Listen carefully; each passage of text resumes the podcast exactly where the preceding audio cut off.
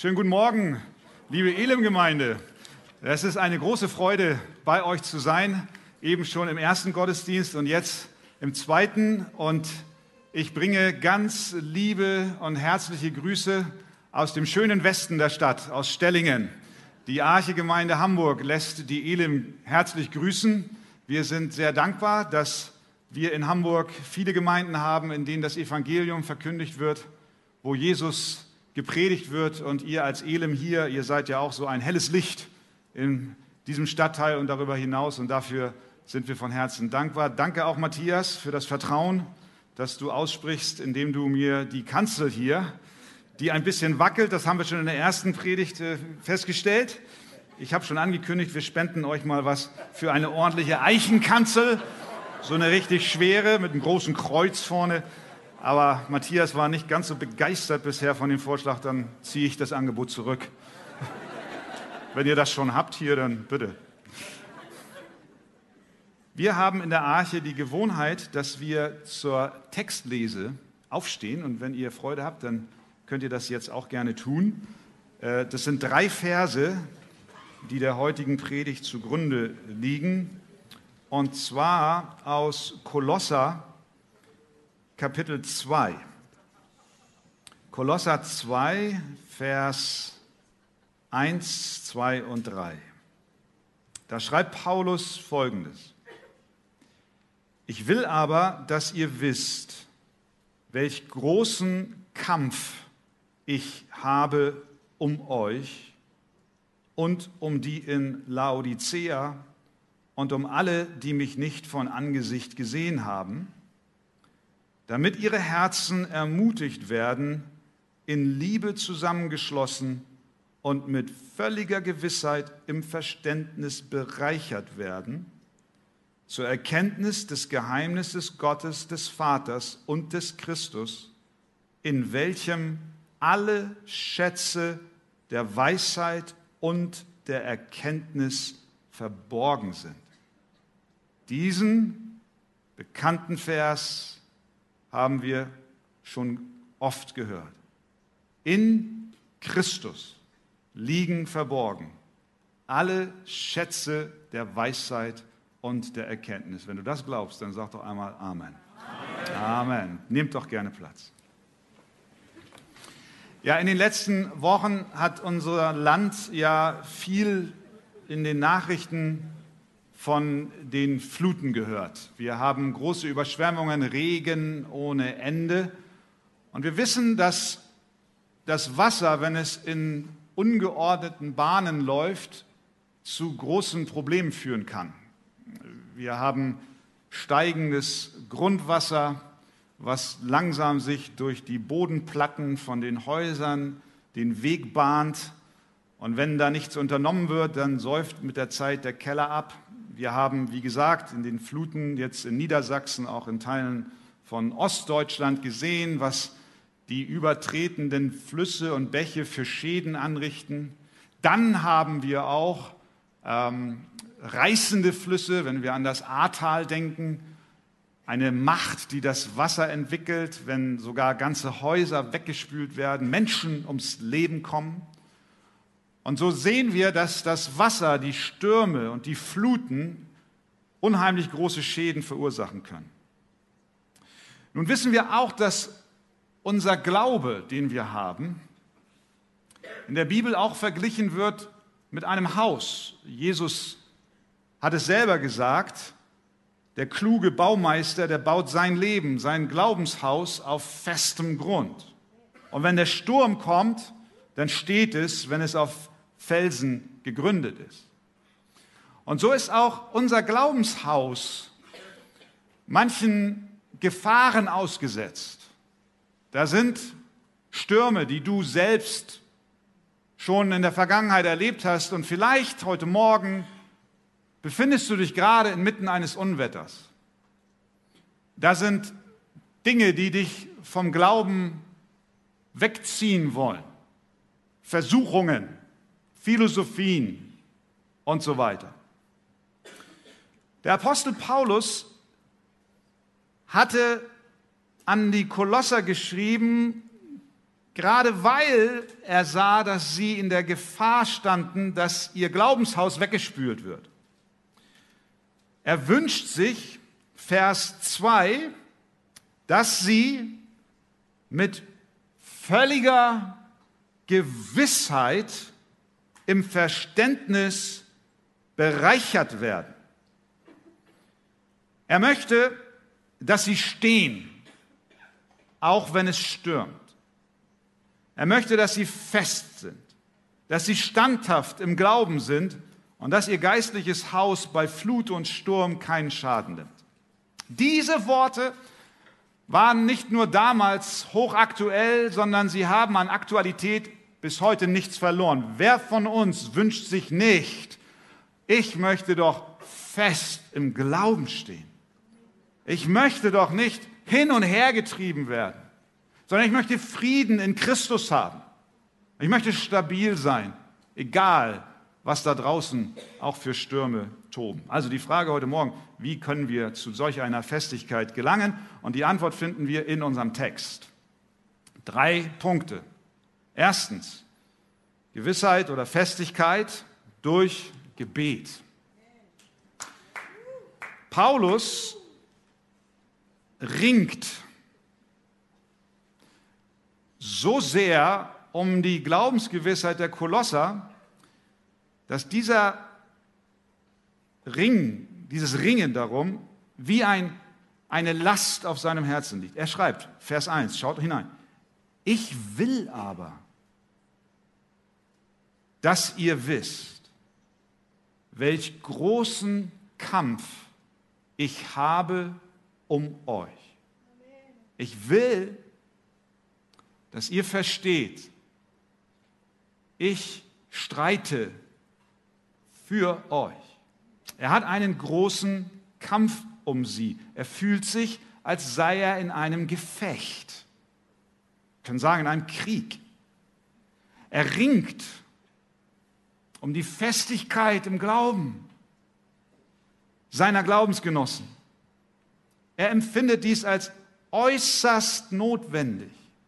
Das ist nicht eine Sache zweiten Ranges, sondern er sagt, ich möchte, ich will, dass ihr wisst, welch großen Kampf ich kämpfe. In Kolossee gab es eine Menge an Irrlehren, die versucht haben, die Gläubigen von dem Glauben an das Evangelium wegzuziehen.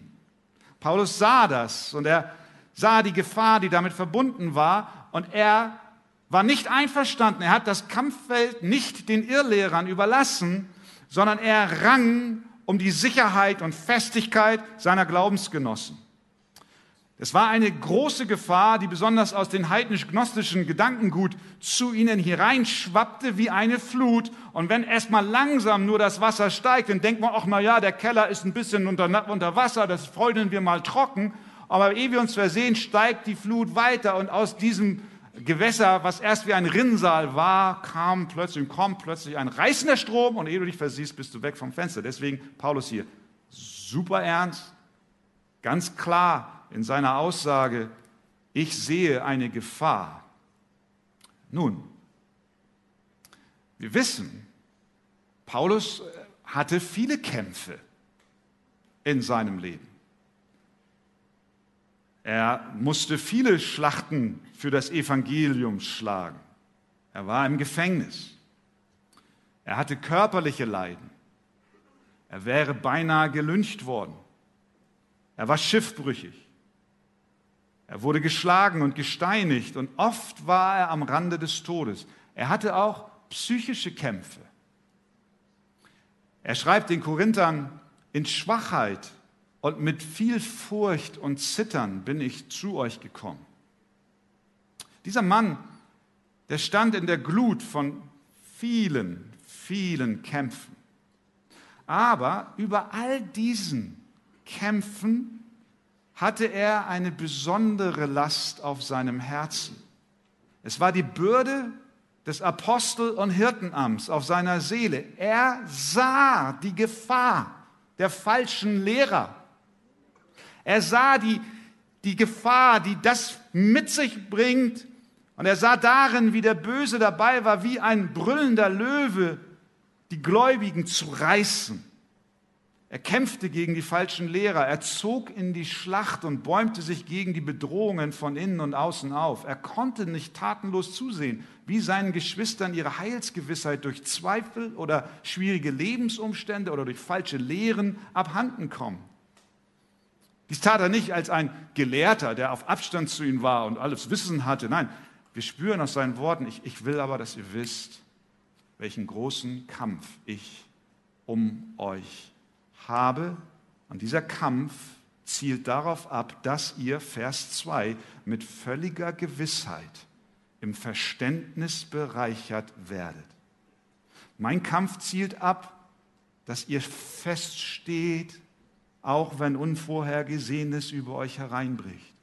Und dass ihr im Glauben gestärkt seid und allen Zweifeln begegnen könnt. Liebe Geschwister, dieser Kampf, den hat der Apostel nicht mit Waffen geschlagen, herkömmlicher Art, sondern es war ein Kampf im Gebet. Kurz vorher schreibt er ihnen Kapitel 1, Vers 9, deshalb hören wir auch seit dem Tag nicht auf, da wir es vernommen haben, für euch zu beten und zu bitten. Mit anderen Worten, er kämpft für die Heilsgewissheit, Glaubensfestigkeit seiner Genossen, seiner Glaubensgenossen, indem er für sie betet. Wesentlicher Bestandteil seines Kampfes war das Gebet für die Kolosse. Und er sagt, ich will, dass ihr wisst, wie sehr ich um euch ringe. Diesen Kampf kennt jeder Pastor. Das darf ich als Gastsprecher in einer Gemeinde einfach mal so sagen. Wenn ich das meiner eigenen Gemeinde sage, dann könnte das Werbung in eigener Sache sein, aber darum geht es nicht. Jetzt mache ich mal Werbung in Sachen der Pastoren hier in der Elim. Sie kämpfen. Sie haben einen großen Kampf um die Seelen der Herde Gottes. Sie sehen, wo Gefahren lauern. Und die Festigkeit der Kolosser rührte nicht zuletzt auch daher, dass es dort einen Apostel gab und andere Geschwister im Glauben, die in diesen Gebetskampf eingestiegen sind. Pastoren auch dieser Gemeinde, sie sehen und auch der Arche in Hamburg, wir sehen, es gibt Angriffe von innen und außen, auch heute. Liberale Lehren, der Zeitgeist, der mit seinen Ideen nicht vor der Tür der Gemeinde Halt macht. Wir sind ihm ausgesetzt von morgens bis abends, in der Schule, an der Universität, im Kindergarten schon, von klein auf. Was wir alles Antigöttliches hören. Das macht was mit den Seelen der Menschen. Der Apostel rang damals darum, dass sie festbleiben, dass sie sich nicht vom Weg abbringen lassen. Gesetzlichkeit auch heute in einigen Gemeinden, humanistische Einflüsse, die den Menschen groß und Gott klein machen. Von allen Seiten wird an den Glaubenshäusern der Kinder Gottes gerüttelt und geschüttelt. Dann kommt noch der Spott und der Hohn und die Bedrängnis von Ungläubigen und von Chefs, die über dich herziehen, weil du nicht mitmachst bei den Dingen, die für sie allgemein gültig sind. Und dann natürlich der Böse, der die Glaubenszweifel in die Kinder Gottes sehen will und ihren Glauben rauben möchte. Ob du also heute Morgen hier, ich gehe mal davon aus, die wenigsten von uns sind Pastoren, aber wenn du hier bist als Pastor oder als Ältester oder als Hauskreisleiter, Jugendleiter, Kinderdienstleiter, wenn du für die Anvertrauten kämpfst, die Gott dir gegeben hat, dann ist das ein Investment in die Stabilität ihres Glaubens. Gott hat dir das Gebet gegeben als ein Mittel zur Stärkung von ihrem Glauben. Paulus nahm diese Herausforderung an mit ganzer Hingabe. Er tat nicht nur das Nötigste. Er wollte nicht nur sein Gewissen besänftigen. Stattdessen goss er sich selbst aus um ihretwillen. Ich will aber, dass ihr wisst, welch großen Kampf ich um euch habe. Liebe Gemeinde, und ich glaube, da liegt eine große Kraft in einer betenden Gemeinde. Wenn die Gläubigen zusammenstehen und in den Stürmen dieser Zeit beten, wie wir es jetzt auch in der vergangenen Woche als Allianz hier in Hamburg tun durften, dann liegt darin eine große Kraft. Und Gott benutzt das Gebet, um unseren Glauben zu stärken. Möchtest du nicht auch ein Gebetskämpfer sein für das Gute in den Geschwistern, die Gott dir gegeben hat? Also erstens, wir sehen Festigkeit durch Gebet. Zweitens, Festigkeit durch Liebe. Amen, Amen, Halleluja. Ja, genau. Gewissheit durch Liebe. Nicht nur die Leiter haben die Aufgabe, für die Stabilität im Glauben zu sorgen, sondern, und jetzt kommt's, jeder von uns. Jeder soll sich mit einbringen, denn Glaubensgewissheit ist ein Gemeinschaftsprojekt. Was schreibt der Apostel? Noch einmal, Vers 1 und 2. Ich will aber, dass ihr wisst, welch großen Kampf ich um euch habe und um die in Laodicea und alle, die mich nicht von Angesicht gesehen haben, damit ihre Herzen ermutigt werden, in Liebe zusammengeschlossen. Durch Ermutigung und Zusammenschluss bekommen wir Festigkeit im Glauben. Durch Ermutigung und Zusammenschluss. Nun, was ist Ermutigung? Ermutigung ist nicht allein, deinen Nachbarn auf die Schulter zu klopfen und zu sagen, nach einem Gespräch, in dem er dir offenbart hat, wie schwierig seine Lebenslage ist, und dann auf die Schulter klopfen und sagen, oh, du, du machst es schon, du, du schaffst es schon. Das kann hier und da vielleicht eine Nuance von Ermutigung haben, aber das ist nicht biblische Ermutigung. Wenn die Bibel von Ermutigung spricht, dann spricht sie davon, dass du einem anderen an die Seite kommst, dass du mit ihm ein Stück des Weges deiner Pilgerreise zum, zum Himmel gehst. Du gehst neben ihm, du stärkst ihn, du nimmst ihm die Last ab, du hilfst ihm tragen, wenn er nicht mehr tragen kann. Du gibst ihm Brot, wenn er Hunger hat. Du gibst ihm das Wort, wenn er, wenn er Nahrung mangelt an seiner Seele. Du gibst ihm Wasser, wenn er durstig ist. Das ist Ermutigung. Du bleibst an seiner Seite. Paulus sagt jetzt hier, ihr werdet fest im Glauben, wenn ihr betet füreinander und wenn ihr in Liebe einander ermutigt und zusammengebunden seid. Da merken wir, jeder von uns ist gefragt. Die Gemeinde ist der Ort, an dem wir zusammenkommen, um uns zu ermutigen, was zur Festigkeit des Glaubens führt. Diese Hilfe, diese Hilfe, die brauchen wir alle. Viele von uns kämpfen mit Zweifeln. Mal mehr, mal weniger. Vielleicht auch mit Gewohnheitssünden. Wir stolpern und straucheln und fragen uns, warum komme ich nicht darüber hinweg? Warum stehe ich in dieser oder jener Frage nicht fest? Warum habe ich keine Gewissheit? Es gibt andere, die gehen durch schwere Prüfungen des Leides und fragen, Gott, bist du überhaupt da? Kann ich daran festhalten, dass du mich siehst?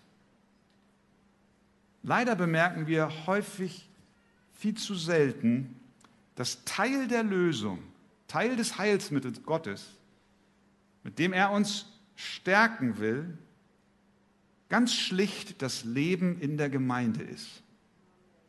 Hier ist der Ort, wo unsere Herzen zusammengebunden in Liebe sind. Hier finden wir Ermutigung, die wir benötigen. Der Kampf mit unserem alten Ich, die Schlacht mit Zweifeln und geistlicher Ungewissheit, den wir Tag für Tag kämpfen, ist nicht ein Kampf, den wir allein gewinnen können. Wir werden ermutigt, wenn unsere Herzen in Liebe zusammengeschlossen sind.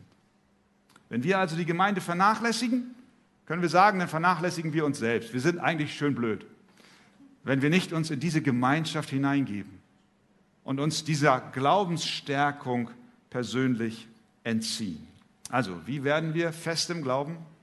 Durch Gebet und durch Ermutigung und Zusammenstehen in Liebe. Drittens, wie werden wir fest im Glauben? Durch Jesus Christus. Noch einmal Paulus. Er ringt, er kämpft.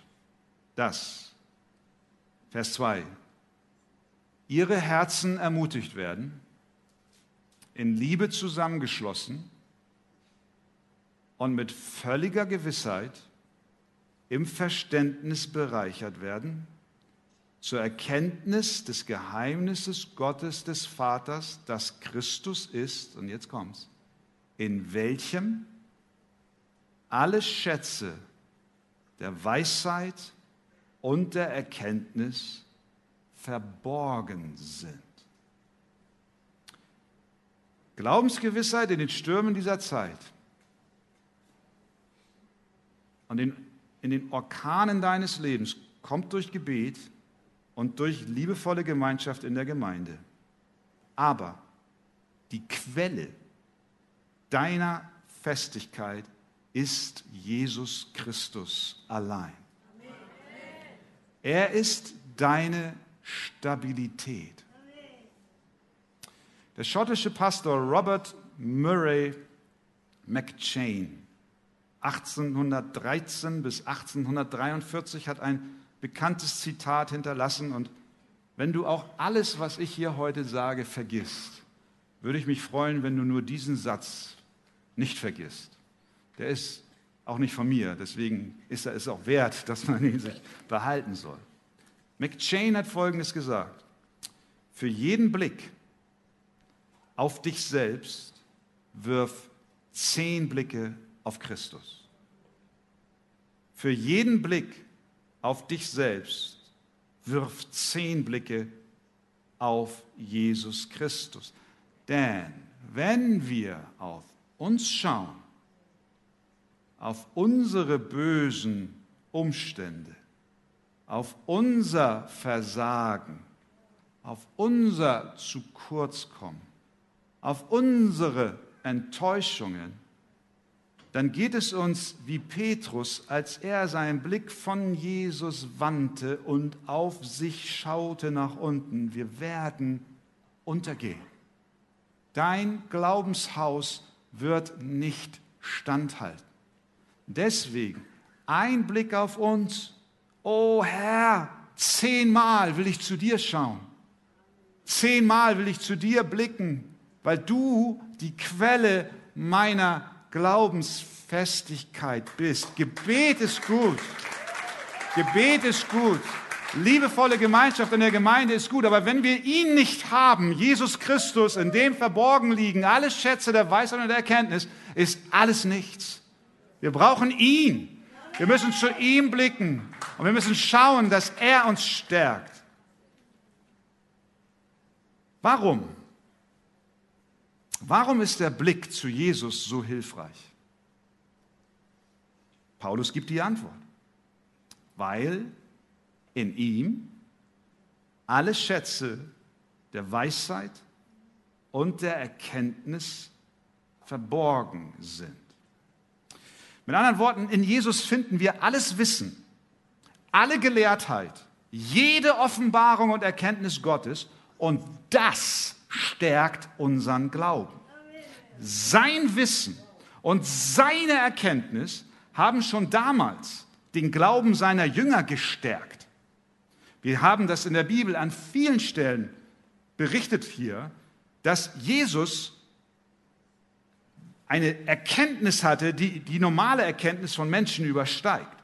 Sein Wissen und seine Erkenntnis haben schon den Glauben der Jünger stabilisiert. Und es ist ja wahr, Jesus weiß mehr als alle anderen. Das, das, das stimmt in Bezug auf uns Menschen. Er erkennt unsere Herzen, er kennt jeden Gedanken. Johannes 2, Vers 24. Er kannte sie alle. Apostelgeschichte 1, Vers 24, als äh, die erste Gemeinde einen Nachfolger im Apostelamt für Judas suchte. Sie beteten, Herr, du aller Herzen kennst. Matthäus 9, Vers 4. Und als Jesus ihre Gedanken sah, sprach er zu den Schriftgelehrten, warum denkt ihr Böses in eurem Herzen? Niemand kann Jesus etwas vormachen. Es gibt keinen Gedanken, der für ihn unverständlich ist. Es gibt keine Fassade, die er nicht durchdringen kann. Er blickt hinter jede Kulisse, auch hinter deine heute Morgen. In ihm sind verborgen alle Schätze der Weisheit und der Erkenntnis, auch der Menschenkenntnis. Er kennt dich. Er weiß, wer du bist. Er weiß, was du getan hast. Er weiß auch, was du morgen tust. Er sieht dich heute und er sieht dein Morgen. Er kennt alle Dinge, die geschehen werden. Johannes 18, Vers 4. Jesus nun, der alles wusste, was über ihn kommen sollte, ging hinaus und sprach zu ihm, wen sucht ihr? Weil er alles wusste, sagte er auch Dinge voraus. Johannes 6, 63. Aber, Zitat Jesus, es sind etliche unter euch, die nicht glauben. Und dann Johannes weiter, denn Jesus wusste von Anfang an, wer die waren, die nicht glauben und wer ihn verraten würde. Wir sehen eine, eine Fülle an Schriftstellen, die uns deutlich macht, Jesus kannte alle, jeden, alle Gedanken. Warum ließ Jesus dieses sein Wissen, seine Erkenntnis hier und da immer wieder aufblitzen? Warum? Jesus gibt uns selbst die Erklärung. Johannes 13, Vers 19. Jetzt, sagt er, sage ich es euch, dass es geschieht Warum? Damit ihr glaubt, wenn es geschehen ist, dass ich es bin. Mit anderen Worten, Jesus gewährte den Jüngern hier und dort Einblick in den Schatz seiner Erkenntnis und Weisheit bezogen auf die Menschen und auch auf die Dinge, die kommen wird, um ihren Glauben zu stärken damit, wenn er eines Tages nicht mehr bei ihnen sein wird, sie sich erinnern, ah, unser Meister hat es gesagt. Und weil er es gesagt hat, ist es eingetreten. Und jetzt, wo die Stürme des Lebens über uns herüber schwappen und wir unter Verfolgung leiden und wir verhaftet sind und wir in den Gefängnissen geworfen werden, wir geschlagen werden um seines Namens willen, wissen wir, dass es doch wahr ist, weil er uns schon damals einen Einblick in den Schatz seiner Weisheit und Erkenntnis gegeben hat. Das war eine Ermutigung für sie. Jesus hat sie sehen lassen und teilhaben lassen, ein Stück weit am Schatz seiner Erkenntnis, damit sie feststehen, wenn der Sturm kommt. Und die Jünger haben es verstanden. Johannes 16,30, jetzt wissen wir, sagen sie, dass du alles weißt und es nicht nötig hast, dass dich jemand fragt. Darum glauben wir, dass du von Gott ausgegangen bist. Die Erkenntnis und Weisheit Jesu waren also Mittel und Wege zu beweisen, dass er Gott ist. Und sein Wissen stärkte den Glauben der Jünger und machte sie fest. Und deswegen gilt auch uns heute ein Blick auf uns, zehn zu ihm. Weil in ihm liegen verborgen alle Schätze der Weisheit und der Erkenntnis. Und das stärkte nicht nur den Glauben der Jünger damals, sondern es darf auch deinen Glauben heute stärken.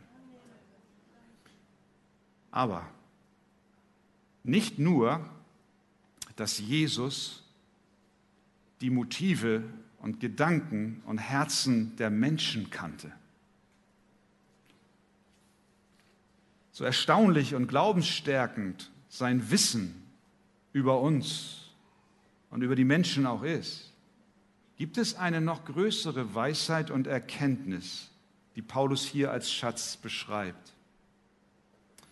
Denn Jesus kennt nicht nur den Menschen durch und durch, lieber Bruder, liebe Schwester, dein Erlöser, erkennt auch Gott den Vater vollkommen.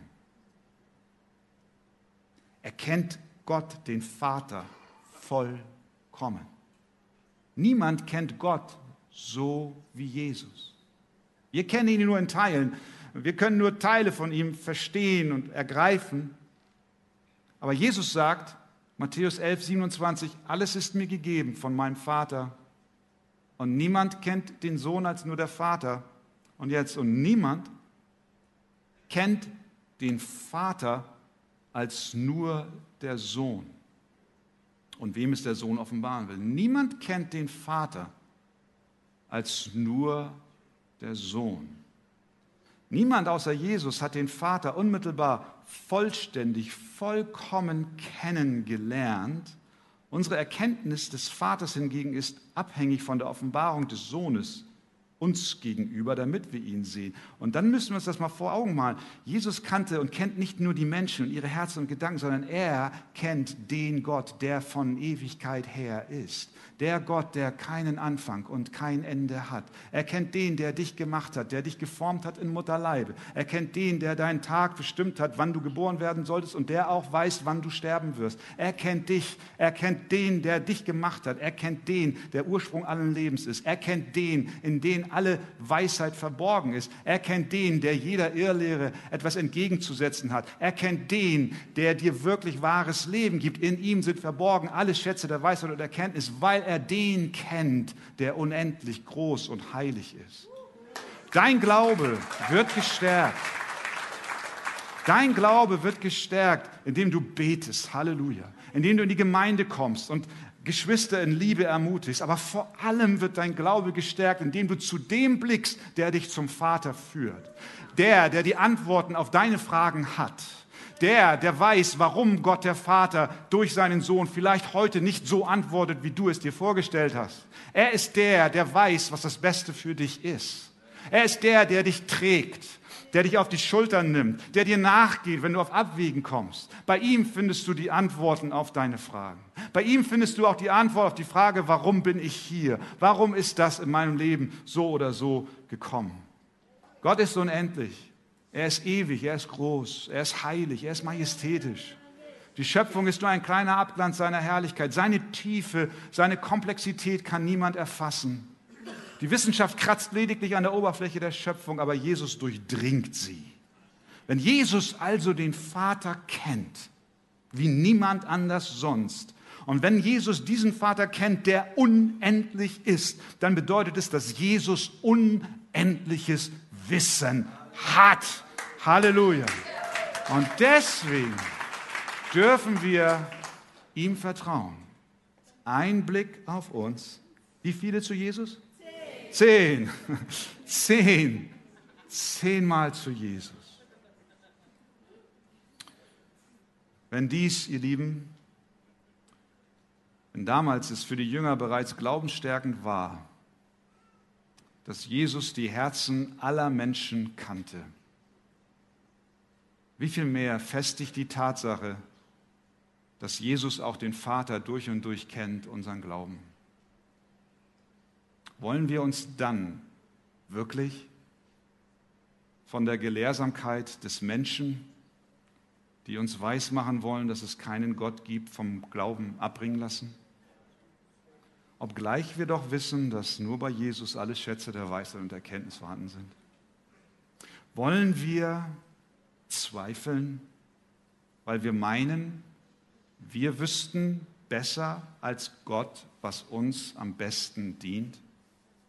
Obgleich Jesus es besser weiß, weil in ihm alle Schätze der Weisheit und der Erkenntnis verborgen sind. Nein, stattdessen wollen wir niederknien. Wir wollen Jesus anbeten, denn er allein ist unsere Anbetung würdig. Ein Blick auf ihn, ein Blick auf uns zählt zu ihm. Damals in Kolossee gab es viele religiöse und spirituelle Angebote.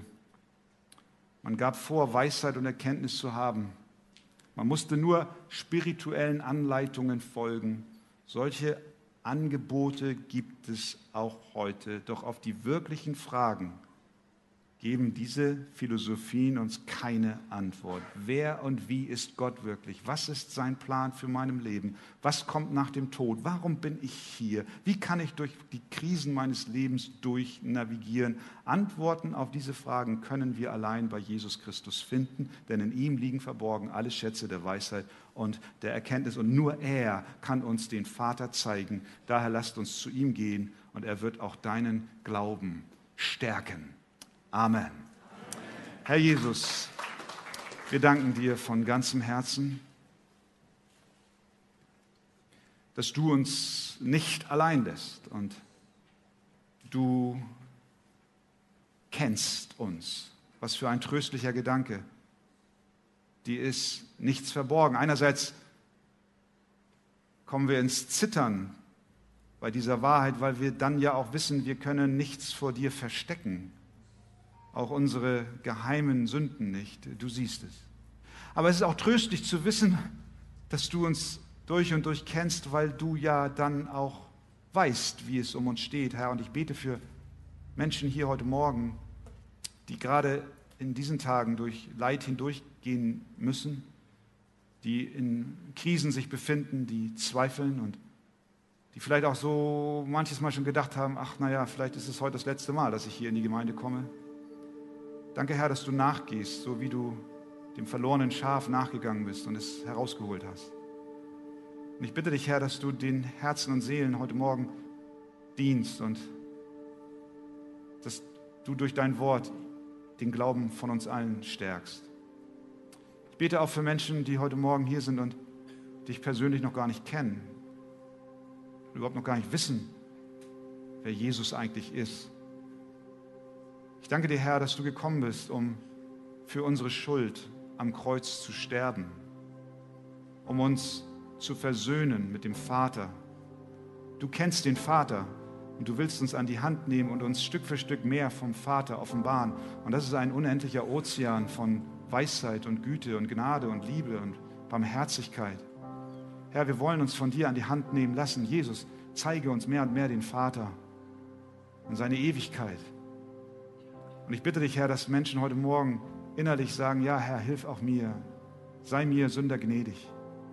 Danke, Herr, dass du heute Morgen uns einlädst, zu dir zu kommen, egal wie groß unsere Schuld, unsere Versagen sind oder unsere Krisen sind. Wir dürfen jetzt kommen. Wir dürfen kommen, glauben und vertrauen. Und Herr, hilf uns, hilf auch mir für jeden Blick auf mich. Ich möchte zehnmal zu dir schauen. Sei du uns gnädig. Amen.